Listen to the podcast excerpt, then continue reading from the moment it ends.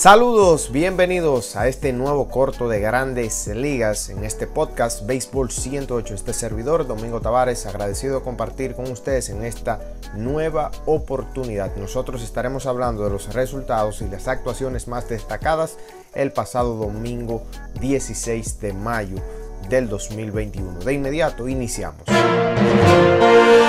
Bueno, iniciamos con esta edición de eh, los cortos de grandes ligas. El día de ayer Shohei Otani conectó un importante cuadrangular y lo hizo contra Matt Barnes, quien había estado perfecto en esta temporada 2021 de 9-9 en oportunidades de salvamento y no solo en los salvamentos en sí, un dominio total en términos de efectividad y periféricos con una alta cantidad de ponches y un dominio en sentido general. Matt Barnes permitió ese cuadrangular después de permitir un sencillo con dos outs de Mike Trout. Un sencillo ahí, un blooper que cayó entre el jardinero central, el jardinero derecho y el segunda base.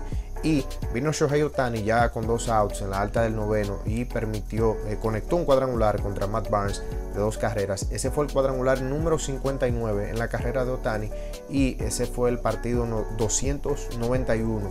Y hay que compartir la lista de la mayor cantidad de cuadrangulares conectados para jugadores nacidos fuera de Estados Unidos y en este caso la componen varios dominicanos, pero ya vamos a compartir la lista un poco más amplia y en este caso la mayor cantidad de jonrones en los primeros 291 partidos en grandes ligas para jugadores nacidos fuera de Estados Unidos la componen Gary Sánchez con 82, Ronald Acuña con 74, 67 conectados por Juan Soto, Miguel Sano y Albert Pujols respectivamente.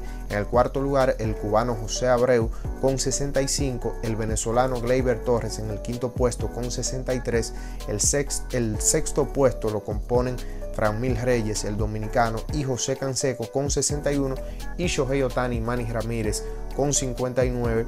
En este caso, Otani nacido en Japón, y eh, Manny Ramírez, nacido en República Dominicana. En este caso, esta es la lista, esta es la lista de la mayor cantidad de cuadrangulares conectados en los primeros 291 partidos en grandes ligas. Y Shohei Otani, quien sigue tremendo en esta campaña. Hay que hablar también de otras actuaciones destacadas y está en la de en el partido entre los Reyes de Tampa y los Mets de Nueva York, donde Willie Adams y Manuel Margot se dio una combinación interesante. Ese fue el partido número 38 en la historia, donde en la historia de los juegos interligas, donde dos dominicanos pegan al menos dos imparables, incluyendo un cuadrangular jugando para un mismo equipo. En el caso de Manuel Margot se fue de 4-2 con un cuadrangular y tres carreras empujadas. William Adams por su parte de 3-2 con un cuadrangular, dos carreras empujadas. La última ocasión esto había sucedido fue un partido entre los Azulejos y eh, las Diamantinas de Arizona el 3 de septiembre de 2013 por José Reyes y Moisés Sierra, quienes a ambos, ambos jugadores conectaron tres imparables, incluyendo cuadrangular en ese partido contra los eh, Arizona Diamondbacks, jugando para los Azulejos de Toronto. Sigue el dominio de Freddy Peralta. Eh, ayer lanzó primores, nueva vez, seis episodios de dos hits, no permitió carreras, un boleto, ocho ponches, prácticamente tiene la misma cantidad de boletos que los hits que ha permitido y en esta temporada, en 45 episodios, tiene un whip de 0.89, una tasa de boletos de 10.8 una proporción de ponches de 39.2%, una efectividad de 2.40 y un FIP de 2.68. El FIP, la efectividad independiente de la defensa. Esa cantidad de ponches, 69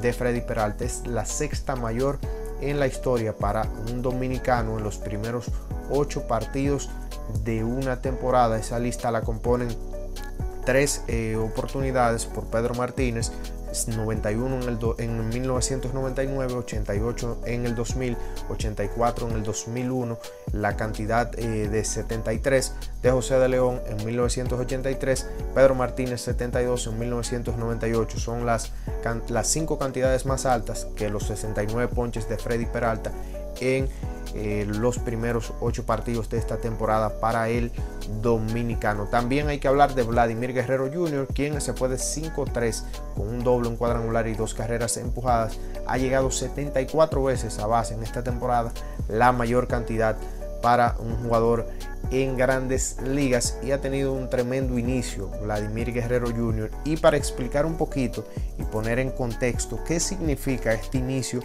de Vladimir Guerrero Jr., quien tiene un OPS de 1049 en esta temporada y en, eh, el caso de su padre, hace ya en la temporada del 2000 específicamente, tuvo un mejor inicio que este que está teniendo su hijo con este OPS de 1049, de 1049 como mencioné, en ese momento Vladimir Guerrero padre jugando para el equipo de los Expos de Montreal tuvo un OPS de 1242, bateando 393 con porcentaje en basarse de 470, slogan de 772 y 10 dobles, 13 cuadrangulares con 38 carreras empujadas. Un inicio tremendo en aquel momento de Vladimir Guerrero padre y este inicio de Vladimir Guerrero Jr.